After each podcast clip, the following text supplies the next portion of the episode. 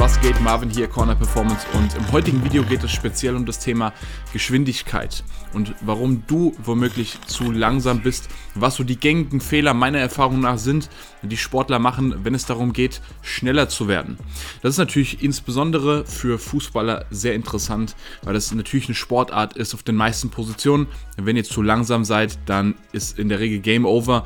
Natürlich auch für einige Positionen auf dem American Football Feld, aber auch andere Sportler, Basketballer, Handballer können enorm von den Tipps profitieren, selbst Kampfsportler.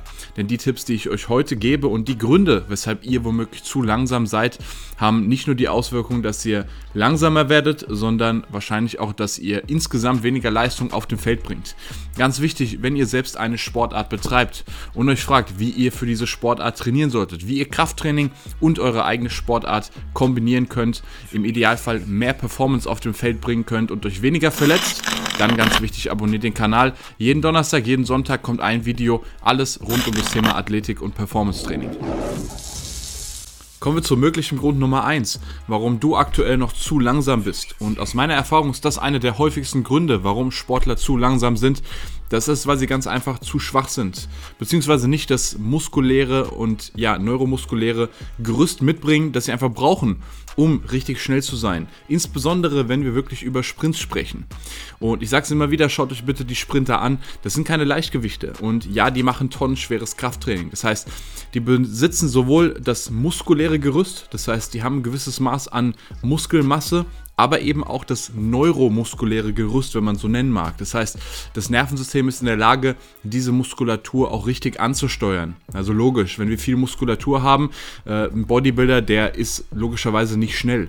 Warum? Weil er letztendlich nicht über die neuronalen Fähigkeiten verfügt, die Muskeln auch vernünftig anzusprechen. Da geht es halt eher um Optik, aber grundsätzlich ist es schon wichtig, dass wir die Muskelmasse haben und dass wir sie auch ansteuern können. Das heißt letztendlich Hypertrophie und Maximalkrafttraining. Und bisher, wenn der ein oder andere vielleicht von euch schon Hypertrophietraining, Maximalkrafttraining macht und noch nicht das Gefühl hat, dass er schneller wird, dann müsst ihr euch die Frage stellen, ob ihr tatsächlich richtige Fortschritte macht, ob ihr die richtigen Übungen wählt. Wenn es nämlich um das Thema Kraft geht, bin ich gerade für Sportler ein großer Verfechter von komplexen Übungen, von Langhanteltraining und weniger ein Fan von ja, klassischem Gerätetraining oder auch Bodyweight-Training, weil grundsätzlich die Kräfte, die wir entwickeln können, beziehungsweise die Gewichte, die wir verwenden können, äh, sind halt meistens nicht ausreichend dafür, um wirklich den Übertrag auf unsere Sportart, den Übertrag auf den Sprint zu haben. Man muss sich überlegen, beim Sprint wirkt teilweise das vier- bis sechsfache des eigenen Körpergewichts pro Schritt. Also das ist das, was ein Elite-Sprinter tatsächlich an Gewicht, an Kraft, an Force auf den Boden übertragen kann. So, das bedeutet, wenn wir da jetzt mit unseren 60, 70, 80 Kilo Kniebeuge rumeiern, dann sind es natürlich bei weitem nicht die Kräfte, die wir benötigen, um tatsächlich einen Übertrag auf das Sprinttraining zu haben. Das bedeutet ganz ganz wichtig für alle Sportler, schaut zu, dass ihr stärker werdet. Schaut zu, dass ihr auch genug Muskulatur aufbaut. Wie gesagt, am besten durch komplexe Grundübungen. Ähm, ein guter Wert ist hier beispielsweise, mit dem ich persönlich arbeite, anderthalbfache Gewicht oder das anderthalbfache Körpergewicht bei der Kniebeuge mindestens einmal sauber und tief über den vollen Bewegungsradius zu bewegen. Dann hat man so einen ganz, ganz groben Indikator dafür, dass man zumindest mal ein relativ gutes Gerüst oder ein relativ gutes Kraftniveau hat und darauf eben aufbauen kann. Natürlich variiert es von Sportart zu Sportart. Es gibt Sportarten, da gehe ich deutlich höher, was die Kraftwerte angeht. Es gibt aber auch Sportarten, da muss man tatsächlich nicht so hoch. Aber wichtig ist halt, dass wir die Voraussetzungen mitbringen. Also zusammengefasst, die meisten Sportler sind tatsächlich zu schwach, als dass sie wirklich schnell sein können. Und ja, guckt euch auch die Fußballer an. Die, die wirklich schnell sind, die haben meistens ein sehr gutes muskuläres Gerüst. Das heißt, schaut, dass ihr wirklich stärker werdet, Muskulatur aufbaut und eure Kraft trainiert. Grund 2, warum du möglicherweise zu langsam bist. Und das geht jetzt insbesondere für die Fußballer, insbesondere auch für einige der Footballer, also Beispiel die Wide Receiver. Es kann sein, dass ihr einfach nicht regelmäßig und häufig genug kontrolliert sprintet. Also, wenn ihr im Sprint besser werden wollt, dann solltet ihr in erster Linie sprinten. Natürlich, wenn ihr jetzt Fußball spielt oder selbst wenn ihr Football spielt, dann habt ihr natürlich in eurem Training schon einige Sprint-Sessions dabei. Da müsst ihr natürlich für euch analysieren, wie viele Sprints macht ihr überhaupt pro Woche, Wenn ihr beispielsweise ein Fußballer seid, der wirklich auf einem guten Niveau trainiert und vier bis fünf Mal pro Woche Training habt, plus dann noch ein Spiel am Wochenende, ja, dann ist die Wahrscheinlichkeit schon hoch, dass ihr genug sprintet. Wenn ihr jetzt aber beispielsweise Hobbysportler seid, zweimal pro Woche vielleicht ein bisschen kickt, vielleicht noch ein Spiel am Wochenende oder ihr seid vielleicht Footballer, ihr habt gerade Off-Season so und habt dementsprechend kein Teamtraining, dann solltet ihr zusehen, dass ihr regelmäßig sprintet. Ich sage persönlich mindestens einmal pro Woche. Das müssen nicht extrem viele Sprints sein und das müssen auch nicht extrem lange Sprints sein. Aber es geht zumindest darum, dass wir den spezifischen Reiz setzen. Letztendlich ist Sprinten aus meiner Sicht fast schon ein eigenes Krafttraining. Es ersetzt natürlich nicht das Krafttraining. Also wie gesagt, wir sollten parallel dazu natürlich auch schwere Gewichte bewegen. Aber es macht schon Sinn, wenn wir im Sprinten besser werden wollen, dass wir regelmäßig sprinten. Also, je nachdem, wie eure Trainingswoche aussieht, solltet ihr schauen, dass ihr mindestens einmal pro Woche ein spezifisches Sprinttraining macht. Und Grund Nummer drei, warum du möglicherweise zu langsam bist, das ist ein komplett falsches Lauftraining. Ich habe eben angesprochen, wie wichtig es für Spielsportler insbesondere ist, dass man regelmäßig sprintet. Jetzt wird der Fehler gemacht, insbesondere zum Beispiel im Fußball und ja auch im Profifußball und tatsächlich auch im sehr hohen Profifußball. Da werden den Leuten Laufpläne geschrieben. So, ein Fußballer, der läuft im Schnitt 10 bis 12 Kilometer in so einem Spiel. Was machen also die Leute? Gehen 10 bis 12 Kilometer laufen, so um die Ausdauer zu trainieren, in Anführungszeichen, was aus meiner persönlichen Sicht kompletter Bullshit ist. Weil, wie läuft ein Fußballer diese 10 bis 12 Kilometer? Die läuft er innerhalb von 40 bis 60 Sprints, von je zwischen 5 und 20 Meter maximal. Das heißt, viele und kurze Sprints mit Pausen dazwischen.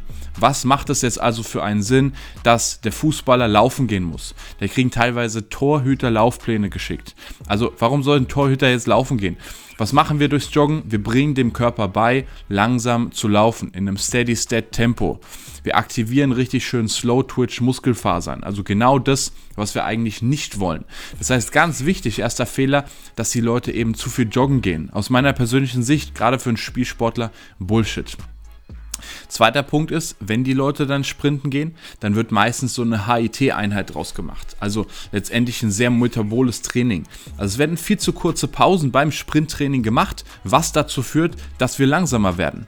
Also wenn mir Leute sagen, dass sie 20, 30, manchmal 40 Meter Sprints machen mit einer halben Minute und maximal eine Minute Pause dazwischen, Leute, das ist ein Intervalltraining, mit dem könnt ihr euch wahrscheinlich komplett kaputt machen, aber sicherlich schneller werden. Also wenn wir Sprinttrainings machen, dann sollten wir lange Pausen dazwischen haben. Weil auch hier, wenn wir dann erstmal ein paar Sprints gemacht haben, wir werden jeden Sprint langsamer. Wir werden jedes Mal kaputter. Das heißt, die letzten Sprints, die sehen dann wirklich katastrophal meistens aus. Was passiert? Wir bringen dem Körper wieder neuronal bei, langsamer zu laufen. So, das ist alles, was sich hier oben im Gehirn verankert. Das heißt, wenn wir dann schon Sprinttraining, wenn wir dann schon Lauftraining machen, dann sollten wir schauen, dass die Läufe und die Sprints, die wir eben machen, immer noch ziemlich schnell sind und dass wir die Ermüdung dabei so gering wie möglich halten. Also, wichtiger Fehler, geht weniger joggen, geht weniger Intervalltrainings oder sonstiges machen und wenn, tut es in einer anderen Form, aber wenn ihr Sprinttrainings macht, macht lange Pausen und macht wirklich kurze Sprints mit maximaler Power. Kommen wir zu Punkt Nummer 4, warum du möglicherweise zu langsam bist. Da muss man jetzt sagen, das wird von den meisten sehr überbewertet, insbesondere von den ganzen Speed Coaches im Internet, die den Leuten die richtige Lauftechnik und Sprinttechnik beibringen möchten. Aus meiner persönlichen Sicht, ja, es ist nicht zu vernachlässigen. Es ist ein wichtiger Punkt, wenn es darum geht, schneller zu werden. Es ist aber, wie gesagt, nicht so wichtig, wie euch die ganzen Speed Coaches erzählen wollen. So, wenn ihr Sprinter, wenn ihr Leichtathlet seid, ja, dann solltet ihr immer und stetig an eurer Sprinttechnik arbeiten.